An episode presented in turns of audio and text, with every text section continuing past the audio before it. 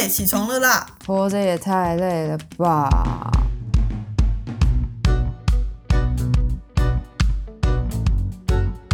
欢迎收听《小岛生存指南》。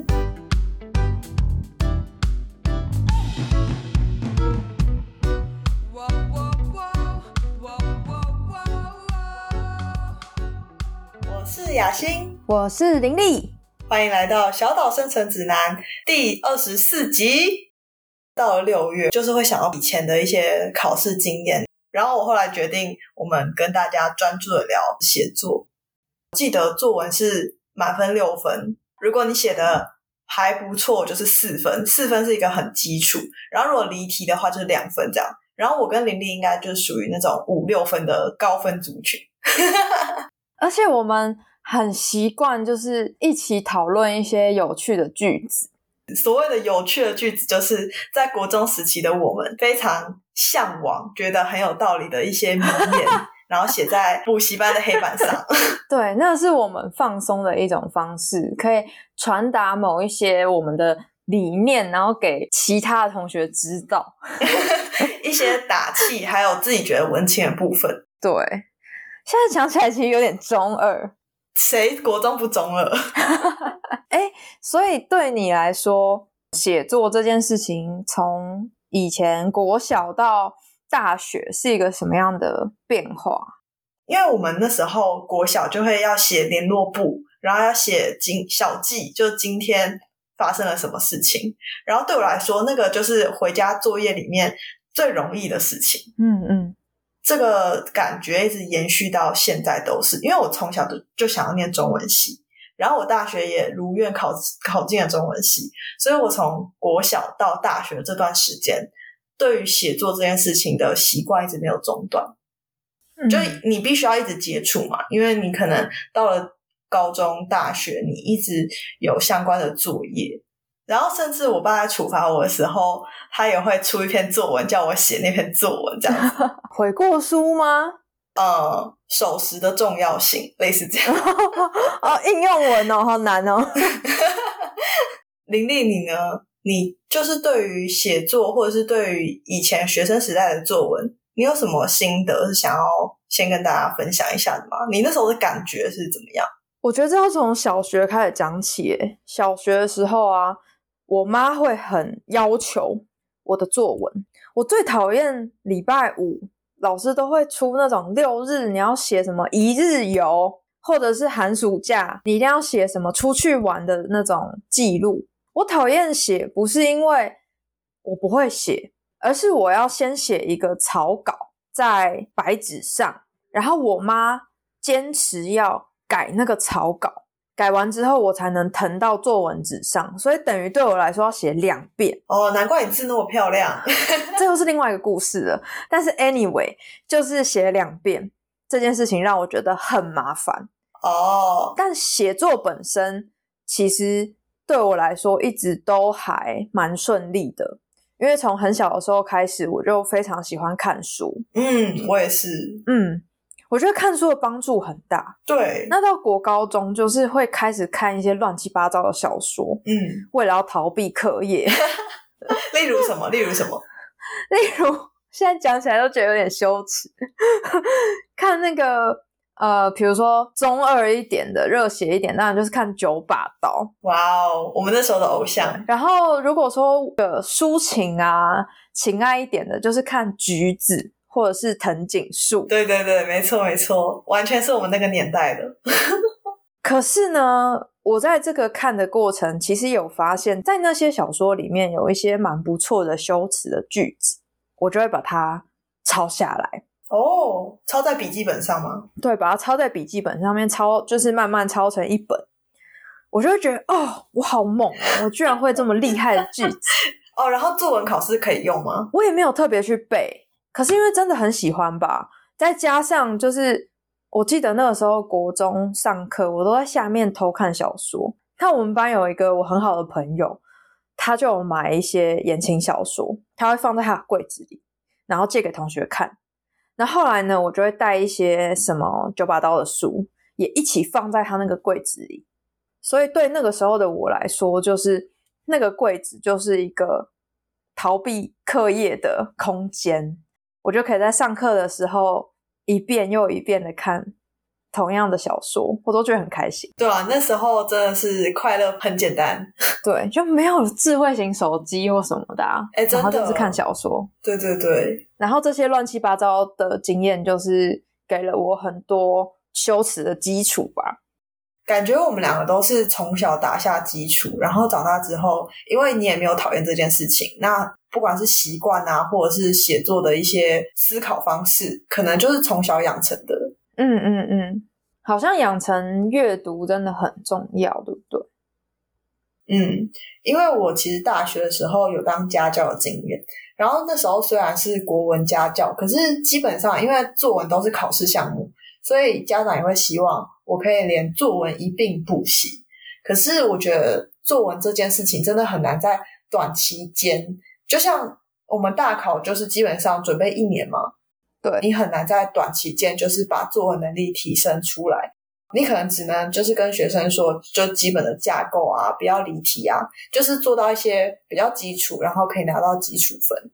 嗯，而且也很难说明，因为他们有一个公式或者是一个既定的方针，而且你也不知道作文题目就到时候的考试题目会是什么，所以我觉得很难预先准备，你只能在平时间就累积那个基础。我记得那个时候，我高中应该是我作文的全盛时期，因为我那时候是在自然组，然后我们班的同学相较起来，那个国文的敏锐度或是对修辞的敏锐度就没有那么高。可是因为我就是一个很奇怪的人，我是在自然组里面，可是我国文超好，嗯，所以那个时候就是在作文上面真的是如鱼得水。那会不会有同学来问你说：“哎、你的作文为什么可以这么厉害就会有同学问我说：“哎，你可以教我是怎么写作文的吗？你怎么写出这些东西？你怎么在呃考试的时间就啪啪啪就可以出来这些东西？”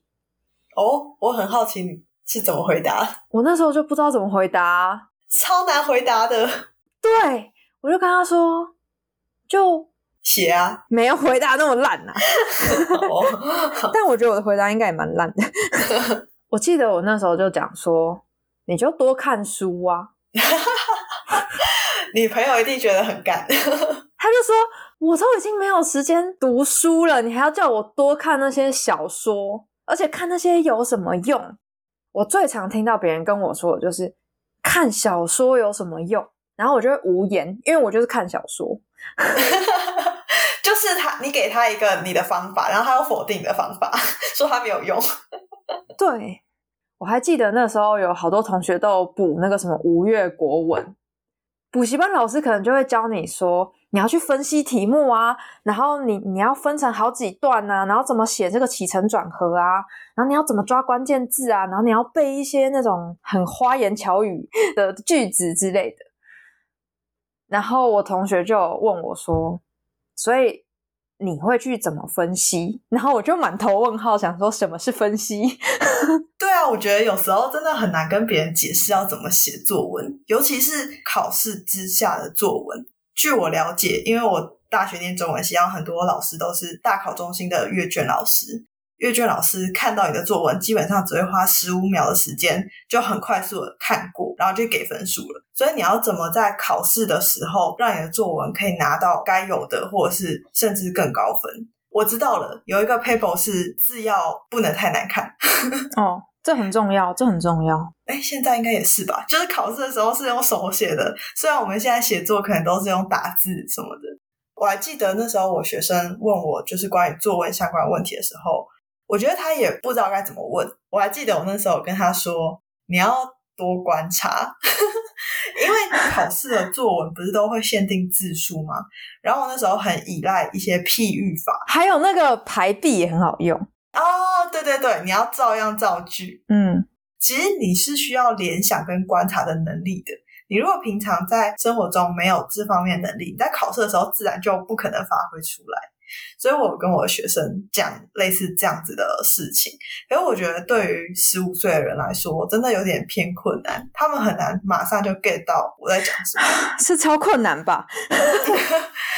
因为像我们上次不是有聊在街上回头吗？然后我们两个就是会在街上乱看，然后自己帮路人编造故事，甚至说看路人吵架还会自己帮他脑补剧情那种啊。可是他们可能就没有办法这样做，所以他们在写作的时候，他们也无法应用这种想象力。所以我觉得想象力是写作一个还蛮必须要有的能力，就是你要有一个完整的图像出来。你才能针对那个图像去做一些细节的描述，对不对？对啊，我们现在已经脱离学校很久了嘛，可能大家也都对于那个考试的作文记忆模糊。就对于现在的你来说，写作在你的生活里到底是一件什么样的事情，或者是怎么样存在呢？我自己感觉到最大的差异是，考试的作文还是会有那个考试。老师或是评审的喜好吗？需要去符合那个标准，但是回到自己身上的那个写作，就可以更做自己。嗯，也是哈，就是你甚至不用写一篇文章，你可能可以写诗，或者是写一些别人看不懂意涵的东西，你是为了写给自己看的。我的状况好像会比较相反，在面对考试的写作的时候，反而会写的比较模糊。那个模糊就是在文学上是一种美嘛。当你使用一些修辞啊，就像我最近看到那个今年度大学学测的那个国文作文，有一篇被拿出来讨论的佳作。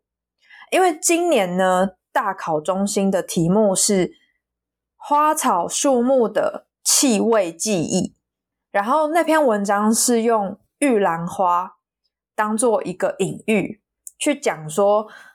当他看到他爸爸跟外遇对象在车上会面偷情的时候，他闻到了那个玉兰花的味道。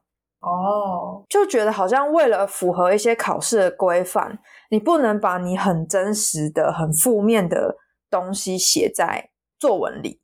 比如说，老师都会有一些提醒啊，呃，你尽量要有一些正向的含义啊，或者是你尽量要是呃怎么样的状态。但回到我自己的话，我反而就是很直白。我在日记上的文字是非常直白的，会有很多脏话哦。就如果很生气的话，就是什么嗯，靠背，今天怎样怎样怎样子。我自己的日记是这样，可是我不可能把这些东西摊在考试的时候写，所以我就要用一些比较美的方式来修饰它。哦，原来是这样，就一切都为了分数嘛。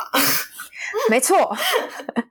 哦。哎，其实我觉得今年那个学测作文题目，也就像我刚刚讲的，如果对生活是没有观察、没有体悟，就是缺乏一些感受力的话，其实好像也写不出来。看到那个题目会傻掉，想说什么什么气味？真的，我们当年大学学测的作文，你还记得是什么题目？我刚刚查了，是自胜者强。我觉得。我现在回去看，我都觉得这题目超难写。我还记得我那时候拿到考卷的时候，我心里的想法是什么？我心里的想法是：嘿嘿，一定很多人会呆掉。因为如果你国文不好的话，你对于这个题目的理解本身就会比较差，你就会想说：啊，自胜者强是什么意思？就才四个字而已，然后它其实有点偏文言的感觉。我记得我当时有一个小幸运。就是在考试的前一两个月，我在某一次偷上网的时候，哇塞，那时候上网要偷偷来就对了。对，偷上网的时候，哎，看到有一个人在讲“天行健，君子以自强不息”。没错，我那时候就觉得，哦，这句话好有趣哦，然后就放在脑袋里。结果没想到学测就出出来了，我就马上把这句话应用进去。整个破题，国文就满积分拿起来这样，因为基本上这个题目就是这 这个意思啊，就是这句话的意思。我还记得那时候看到那个题目，其实我想到的是《霍元甲》那部电影，这样有没有很显年纪？好久，因为年代太久远，所以我已经忘记我那时候到底写了什么自己的例子放在作文里面。玲玲，你还记得吗？你那篇到底写了什么？我跟你讲，我写完就忘了。然后后来我的国文成绩出来之后，然后还有他不是会有分开有那个作文的成绩吗？对，那个时候学校就叫我把我当时考试的作文写出来，他们要把它留存，要给之后的学弟妹去观摩。太不人道了吧！真的，我那时候就直接跟学校说。好像是教务处吧，我不记得我写什么，谁会记得啊？我可以重新写一篇吗？那学校有让你重新写一篇吗？学校就说，可是我们就是要你考试的作文啊，那这样子才会有依据，然后后来就不理他，哈，这哎、真的是，我觉得学校这样真的不行。简直就是强人所难，好不好？虽然我觉得这样讲起来，好像考试的作文的确它还是比较偏重于平常的累积啦，无论是生活上的累积，或者是你真的有书写的习惯、有阅读的习惯的那个累积。那有一个好奇，就是像我们以前不是都是用无名小站吗？哇哦！我觉得这一集好伤人哦，这一集跟我就透露年纪，八年级生加一，下面刷一排。我还记得，就是那时候我们国中最流行的就是无名小站，然后到了高一的时候，我就抛弃无名小站，然后跳到 Facebook 的怀抱。对，我觉得那个形态差很多，就是从以前那种部落格的状态，然后跳到一个有点像是我及时分享心情，我只需要一句话，不用很长的一个文章就可以发表的。嗯，对对。不知道对雅欣而言，这样子的变化，就是从一个文章式的表达，到后来因为网络的一些革新嘛，所以变得更更常使用很短篇幅，嗯，但是情绪强烈的方式表达。你觉得这对于你写作的状态来说会有差别？一定有差啊，因为我还记得那时候就高中生嘛，然后大家都在风行 Facebook，然后就会拍一些照片，然后上传上去，然后可能甚至也不会写什么东西，就只是拍照上传而已。然后那时候我有发现说，大家开始都不用标点符号，就是你你就只要打完空一行空一行，然后表示说这里要换气，这样就可以了。所以我那时候也是这样做的。但是我高中、大学这样做之后，后来发现，其实它对于我的我自己的写作能力会有所退化，因为我就是已经太习惯那种很直觉思考，然后你因为你就是短篇嘛，所以你也不需要什么修辞，所以大家句子就越来越短，嗯，然后甚至那个含义都越来越片段跟破碎。我觉得那个状态其实蛮可惜的，因为至少以前在无名小站的时期，大家还会很认真的看完你这篇文章，然后再做回应。可是脸书的话，就是我就打一句说，比如说今天去哪里玩，然后它可以放一个打卡地点嘛，大家就会在下面开始一句一句的留言，然后就聊天。哎，不过我很喜欢你在你的 IG 里面穿插的一些生活记录，包括那个时候在台东啊，后来去日本，然后现在的一些生活记录，我觉得那个很贴近。因为毕竟就是生活的一些感想，或者是我想要跟大家分享的事情嘛。我有发现我的短文反而是每个礼拜我最大的难关。有时候想要逃避，想说完蛋，我这礼拜要写什么？我不，我还没有想到。你会觉得我是有点硬想出来吗？我在看的时候倒是没有这样的感觉，会觉得你很真实的在分享你最近生活的状态，也是啦，只是有时候苦思良久。所以真的会有写不出来的时候吗？会，然后我那时候预设生活短文是一个礼拜发一篇，就想到说，我有可能这礼拜根本就没有发生什么有趣的事情值得跟大家分享。可是后来又觉得说不行，我就是要规定自己，因为这是写作习惯的问题，所以我必须要去想一个主题，随便乱写没关系，但是你最后要统整出一篇有头有尾、有重点的东西，有点像出功课给自己啦，有一点点压力。那林丽，因为你也是蛮有意识的去保存自己的写作习惯嘛，所以我想要问你，对于你来说，为什么你会一直坚持写作这件事情？然后你对于写作这件事情的印象或是情感是什么呢？现在的坚持比较是我知道这个是我的一个规划，毕竟如果走心理师的话，呃，很多时候是需要透透过写作的方式，让更多的人知道你。或是更多的人收到你想要传达的一些讯息。那我对写作的印象就比较是国高中时期是用一些修辞啊，一些比较美的方式去隐藏负面的东西在里面。可是不一定别人他们是这样解读的，不是都会说作者已死吗？当你的作品已经写出来之后，别人他用什么方式去解读，其实就不关你的事了。所以那个时候的状态会比较是这样子，我觉得还蛮安全的，因为我可以表达我自己，但是又不真的表达我自己。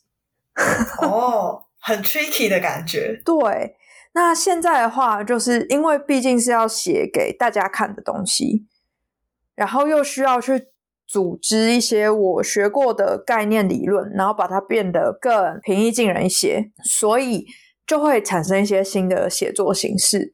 那我现在对写作的印象会比较是，我可以真实的向大家表达我想要传递的讯息。可能也因为这几年的成长过程中，我在调试我自己的弹性吧，所以我觉得现在的方式又是一个另一种我也挺喜欢的写作方式。嗯，而且我觉得也是你很擅长的，就也是花时间堆积出来的。没错，真的需要，就需要下功夫啊，这没办法。嗯，而且我现在常常就是一次写就写好几篇。哇哦！那你还蛮在那个状态上的啊，可是中间就会觉得好累哦。那雅欣，你对于写作的印象是什么？我有一个蛮深刻的心情，促使自己一直保有写作的习惯。因为我以前就是陆续有在呃做自己的部落格，然后或者是说在脸书写那个网志，以前脸书还有网志功能。我现在如果偶然间看到自己以前写的东西，会觉得，哎，这是我写的吗？哎，我真的有写这个吗？我有点觉得说，因为我记性很差，我有点是透过定期的写作去保持自己的当下的状态。可能有一段时间你情绪是很低的，然后你那时候也不知道为什么，就是遇到了很多很不顺心的事情。但是当过了三五年，你再回去看自己那时候写东西，就觉得，哦。原来那时候我的状态是这样，可是因为我已经走了三五年，所以回过头来看，你就会知道说，哦，我在这三五年是有成长的。那我觉得那个心情对我来说是重要的，所以我才会一直让自己有那个写作的习惯。我觉得在里面听到一个好强大的动力哦，真的，真的蛮强大的，有点小感动。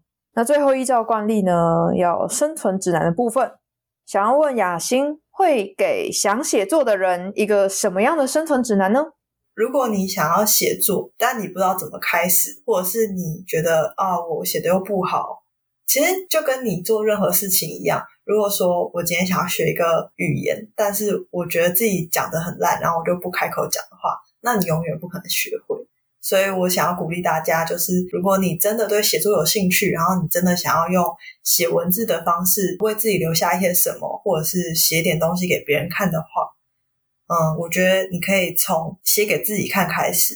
在写给自己看的过程中，除了你可以练习书写这件事情之外，其实也是一个了解自己的方式。因为很多时候我们在脑袋里会有很多东西在跑，你会觉得我的想法我都知道。但是其实你真的要写下来，你才会发现哦，其实有些东西我是没有想清楚的。然后我觉得写作还蛮能帮助思考的，所以提供给大家。没错，如果你真的很想要开始这个写作的这个习惯，那就先尝试写些东西给自己，这样压力相对来说就不会这么大嘛。